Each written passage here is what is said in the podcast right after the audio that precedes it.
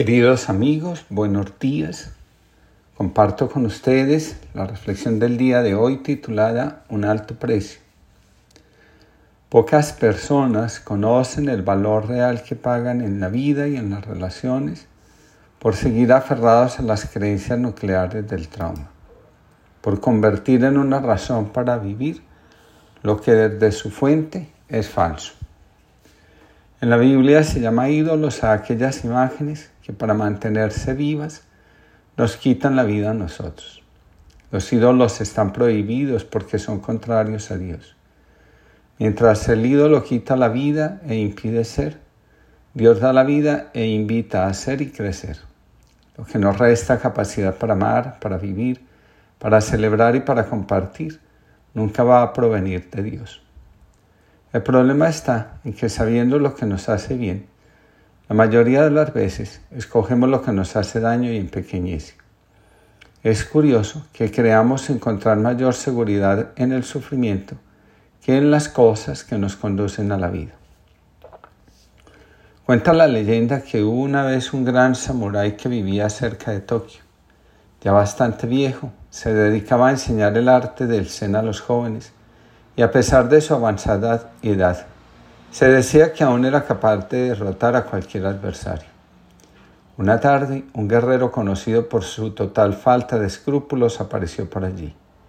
Quería derrotar al anciano samurái para aumentar así su fama. El viejo maestro aceptó el desafío.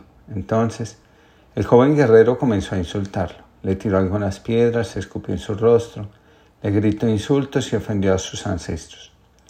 Durante horas hizo todo cuanto se le ocurría para provocarlo, pero el viejo samurái permaneció impasible. Al final del día, sintiéndose ya exhausto y humillado, el joven guerrero se retiró. Los alumnos que estaban ahí, sorprendidos por lo sucedido, le preguntaron a su viejo maestro Zen cómo había podido soportar tantas afrentas sin mover un solo músculo. A lo que el maestro respondió, si alguien llega hasta ustedes con un presente y si ustedes no lo aceptan, ¿a quién le pertenece? ¿A quién intento entregarlo? respondió uno de los discípulos. En efecto, lo mismo vale para la injuria, la rabia, la calumnia y los insultos. Cuando no son aceptados, continúan perteneciendo a quien los traía consigo. Los sentimientos de vulnerabilidad, impotencia, inferioridad e ineficacia tienen su asiento en las creencias nucleares del trauma. Dice Caroline Hobbes, las creencias nucleares son como los conejos y los topos. Viven debajo de la tierra y por esa razón no podemos verlas a simple vista. Las creencias nucleares viven en el fondo de nuestra psique, por eso no tenemos ni la más mínima idea de su existencia. Las creencias nucleares son, por decirlo de alguna forma, los responsables de nuestras reacciones y sentimientos inconscientes. Vivir sintiendo que algo está mal dentro de nosotros termina ocasionando un sufrimiento inmenso en el alma y en el corazón. Con respecto a los sentimientos profundos que reposan en nuestro corazón, como si se tratara de un tesoro muy apreciado, Benjamín Alejandro escribe, violencia, indiferencia, fronteras, desigualdad ¿Acaso sé yo lo que esto significa? ¿Acaso comprendo yo lo que estas palabras afectan a mi vida? No lo sé.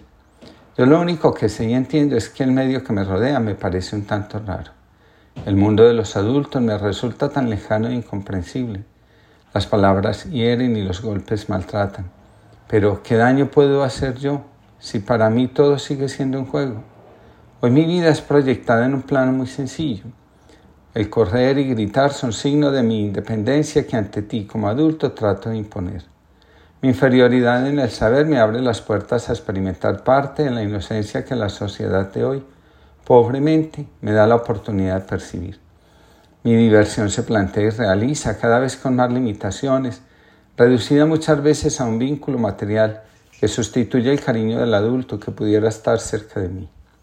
Tengo mil escapes gracias a mi imaginación, la cual aún sigue siendo mi utensilio fundamental para poder crear en el mundo en el que yo quiero vivir y en el que solo si perseveras en conquistarme podrías entrar.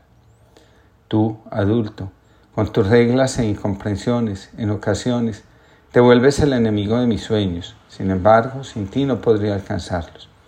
Si grito, golpeo o ofendo es solo una señal para poder decirte que me ames, que soy parte de ti y de tu vida, y que solo por ti y contigo saldré adelante.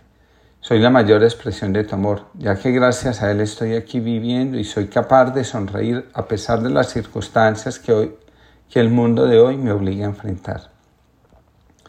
Ámame, es lo único que necesito. Quiéreme, que ese cariño es el más vital de mis alimentos. Probablemente no te puedo exigir que me comprendas, porque en mi simplicidad soy demasiado complejo. Recuerda siempre que algún día te encontraste en el lugar donde estoy yo y que a mí nadie me garantiza el poder llegar a ser quien tú eres. Solo soy un niño, una niña con muchos sueños y fantasías, las cuales tengo gracias a ti. Soy fácil de amar y sobre todo soy una de las principales fuentes de amor en esta sociedad que poco a poco se seca por la indiferencia. Ser amado es lo único que exijo. Ámame ya que gracias al amor puedo ser yo. Ámame porque la más pura expresión del amor de Dios en la creación soy yo. Nuestro cuerpo expresa los sentimientos que intentamos acallar o ignorar. Nos sucede lo mismo con las creencias que guardamos en el corazón acerca de nosotros mismos. Mientras que los sentimientos quieren verse liberados, por esa razón se manifiestan. Las creencias quieren permanecer, hacerse dueñas del corazón. Las creencias intentan, por todos los medios, hacerse creíbles. Ellas intentan mantener su lugar en nuestra vida, aunque para lograrlo tengan que sacrificar nuestro bienestar, la sana percepción de nosotros mismos y la salud. Muchas personas prefieren morir antes que abandonar una creencia sobre sí mismos. Hace un par de años, una mujer prefirió morir antes que abandonar la creencia de que era un estorbo para la familia. Otros han renunciado a sus sueños porque no se atreven a aceptar que estamos destinados a vivir nuestra propia vida en lugar de sacrificarnos por cuidar y pagar a los padres el sacrificio que han hecho por nosotros. Las creencias nucleares aparecen en nuestra vida para auxiliarnos en una situación que nos abruma emocionalmente. Escribe Carolyn Hobbes. Cuando nos enfrentamos a un dolor, miedo, abuso, juicio, culpa o vergüenza abrumadores, una creencia nuclear vino a rescatarnos de aquello que nos confundía como nos faltaba la capacidad mental de niños para entender determinados problemas de los adultos, como la depresión, la ansiedad, la adicción o la baja autoestima, esas creencias le encontraron sentido a lo que nos atemorizaba. Un niño viene con un regalo para su madre o padre. Estos están desprevenidos, absortos en sus asuntos, miran con desprecio al niño y lo gritan. Este se siente abrumado por lo que acaba de suceder. Solo quería entregar un obsequio que él mismo había elaborado. Entonces viene una creencia nuclear. No te aman. El niño parece haber comprendido. Sin embargo, inició el largo camino del sufrimiento donde la creencia lo hará su prisionero. Por un momento, la creencia trae alivio. El corazón ya tiene una razón que le explica por qué los adultos rechazan los regalos, los llamados de atención y la invitación a jugar que el niño hace. Dice Caroline, los niños en ese estadio de desarrollo se ven a sí mismos como el centro del universo. De ahí que las creencias que atrajeron alivio sean las que más tarde lo harán sentirse culpable del divorcio de sus padres, de la depresión, la adicción o la desaparición de alguno de ellos. Las mismas creencias le harán sentir al niño que hay algo malo en él y por esa razón no tiene el amor que desea. Cada vez que el adulto intenta cambiar sus creencias, el ego viene y lo hace sentir culpable y sensible lo atemoriza. La persona, la mayoría de las veces, no tiene más alternativa que abandonar el proceso para sentirse otra vez tranquilo. Al final, terminamos creyendo que todo es verdad y que el esfuerzo por sanar es una ilusión. Sin imponer, sin juzgar, sin segundas intenciones. Así te acercas, Jesús, al que más te necesita y a mí también. Dejas espacio, silencio, posibilidad, para que sea Él, para que sea yo, quien exponga su deseo, mi necesidad, mi anhelo, sin prisas, sin condiciones, sin exigencias. Así, Jesús, perdonas, curas, sanas. ¿Me lo creeré alguna vez? Aprenderé tu modo de acercarse, de dejar espacio, de perdonar, de curar y de sanar. Oscar Cala. Que tengamos todos una linda jornada.